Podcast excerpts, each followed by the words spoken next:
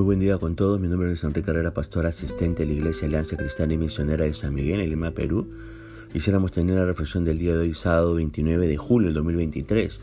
Hoy nos corresponde reflexionar en el pasaje de 2 de Tesalonicenses, capítulo 3, a partir del versículo 1 hasta el versículo 5. Y hemos querido titular a este devocional Frutos de ser guiados por el Señor.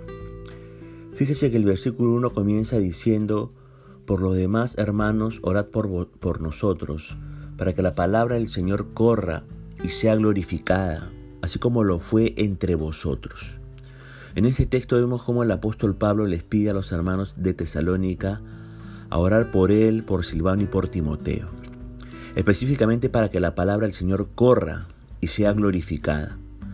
En su oración Pablo les exhorta a pedir que la palabra del Señor sea glorificada así como fue glorificada en ellos mismos, hablando de los hermanos de Tesalónica cuando recibieron la palabra de verdad.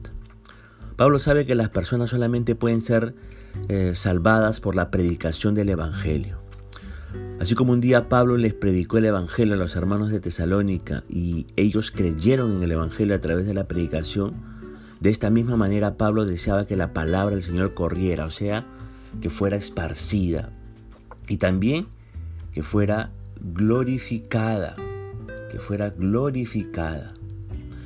En otras palabras, Pablo anhelaba ver almas convertidas a nuestro Señor Jesucristo por la predicación y proclamación de la palabra de Dios. Y en este primer verso comunica su petición a la iglesia de Tesalónica que se uniera a Él en este anhelo y orasen por esto junto a Él. Así como Pablo, debemos anhelar que más vidas de personas sean convertidas a través de la predicación de la palabra y de la proclamación del Evangelio, para que la palabra de Dios sea glorificada en estos nuevos convertidos. La palabra de Dios nos enseña que debemos orar para que la palabra del Señor sea glorificada y siga siendo esparcida. Oremos por los que llevan el Evangelio y para que el Señor nos emplee llevando su Evangelio.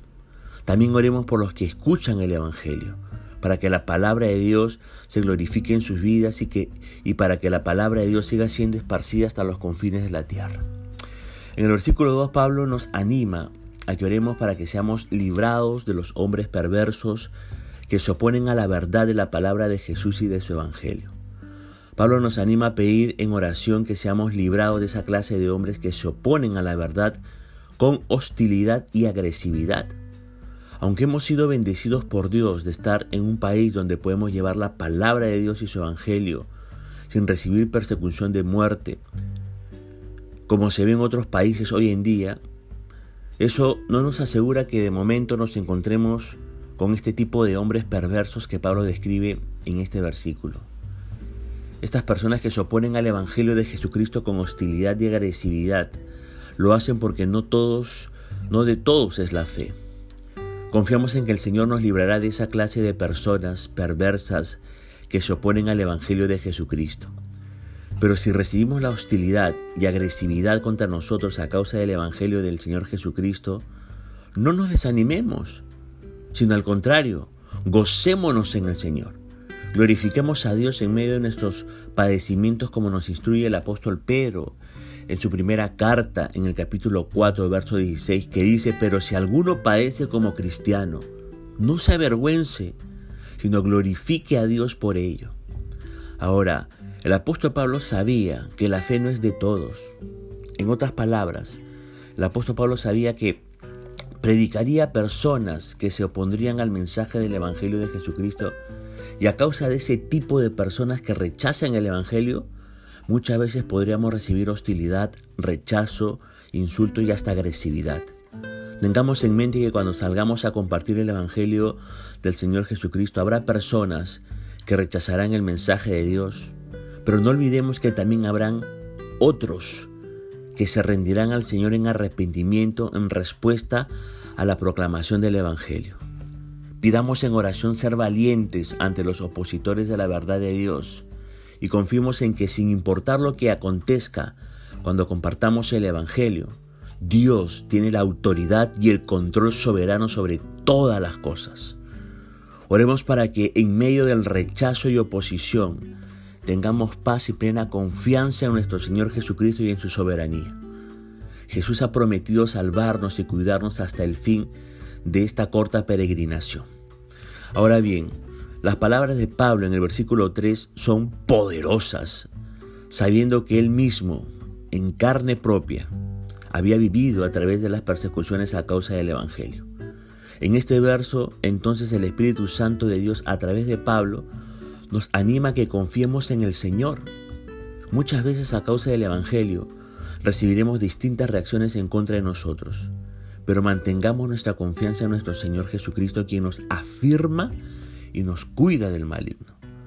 Pablo nos recuerda que el Señor, que guardó a aquellos hombres que murieron como mártires a causa de la fe en, en, Cristo y que fueron salvados por Dios del maligno, es el mismo Señor quien nos guarda a nosotros. Entre estos mártires tenemos a Esteban, quien murió apedreado a causa del Evangelio, a Juan el Bautista, quien fue decapitado, y asimismo muchos más cristianos han padecido por el Evangelio. Incluso hoy, en pleno año 2023, hay hermanos y hermanas que mueren a causa del Evangelio de nuestro, de nuestro Señor Jesucristo. Pero aún así, Dios los ha librado del maligno. Los animo hoy a mantener nuestra confianza en nuestro Señor Jesucristo. Él nos afirma para caminar en su palabra y nos cuida del maligno en todo tiempo. Y aún si morimos, hemos sido librados del maligno porque ya Jesús nos compró para que no recibiéramos la ira eterna, sino para que estemos con Él para siempre. Por tanto, Él nos cuida del maligno a cada minuto de nuestras vidas.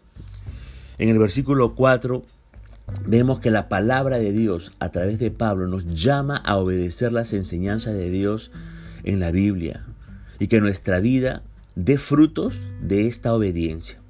Seguramente Pablo los estaba guiando a que siguieran a Cristo a través del Evangelio que él predicaba. Pablo confiaba que ellos serían obedientes a las enseñanzas que les había dado a través del Evangelio de Jesucristo. De esta misma manera, vemos que aprendemos que un líder cristiano siempre nos llamará a ser obedientes al Evangelio de Jesucristo. Por lo tanto, nosotros como creyentes debemos ser obedientes a seguir a Jesucristo a través de su palabra, viviendo conforme a sus ordenanzas. La obediencia a nuestro Señor Jesucristo en gran parte significa que debemos negarnos a nosotros mismos cada día.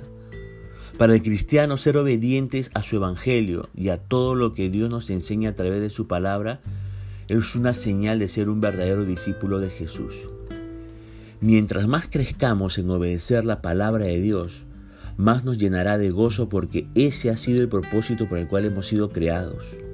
Hemos sido creados para vivir para la gloria de Dios.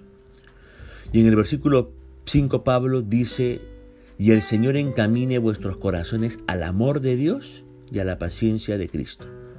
Con estas palabras Pablo les recuerda a los tesalonicenses que es nuestro Señor Jesucristo mismo quien guía nuestros corazones hacia el amor de Dios y hacia su paciencia. La dirección de Dios en nuestras vidas nos guía a amarle porque Él nos ha amado primero. Ser guiados a amar a Dios nos llevará a perseverar confiando en su poder, en su palabra que nos sostiene, en sus promesas que son fieles y en el sacrificio de Jesús que nos reconcilió con nuestro Padre y Dios eterno. Ahora, ¿cómo mostramos nuestro amor por Dios? Preguntamos. Bueno, la respuesta es permaneciendo en su palabra y en la práctica de la obediencia a la misma. Este amor nos produce paz y consuelo, pues está firmemente plantado en Dios. A la vez, el resultado de esta seguridad es paciencia, reconociendo que amamos a Dios porque Él nos ha amado primero. Dios nos ha elegido para ser amados por Él y amarle. En medio de nuestras circunstancias recordemos que ser guiados por el amor de Dios nos guiará a perseverar en Cristo y su bendita palabra hasta el final. Ser guiados por el Señor significa que tendremos corazones que aman a Dios y reconocen ser amados por Dios. Ser guiados por el Señor produce en nosotros la paciencia de Cristo. Qué gloriosa esperanza tenemos en Cristo Jesús.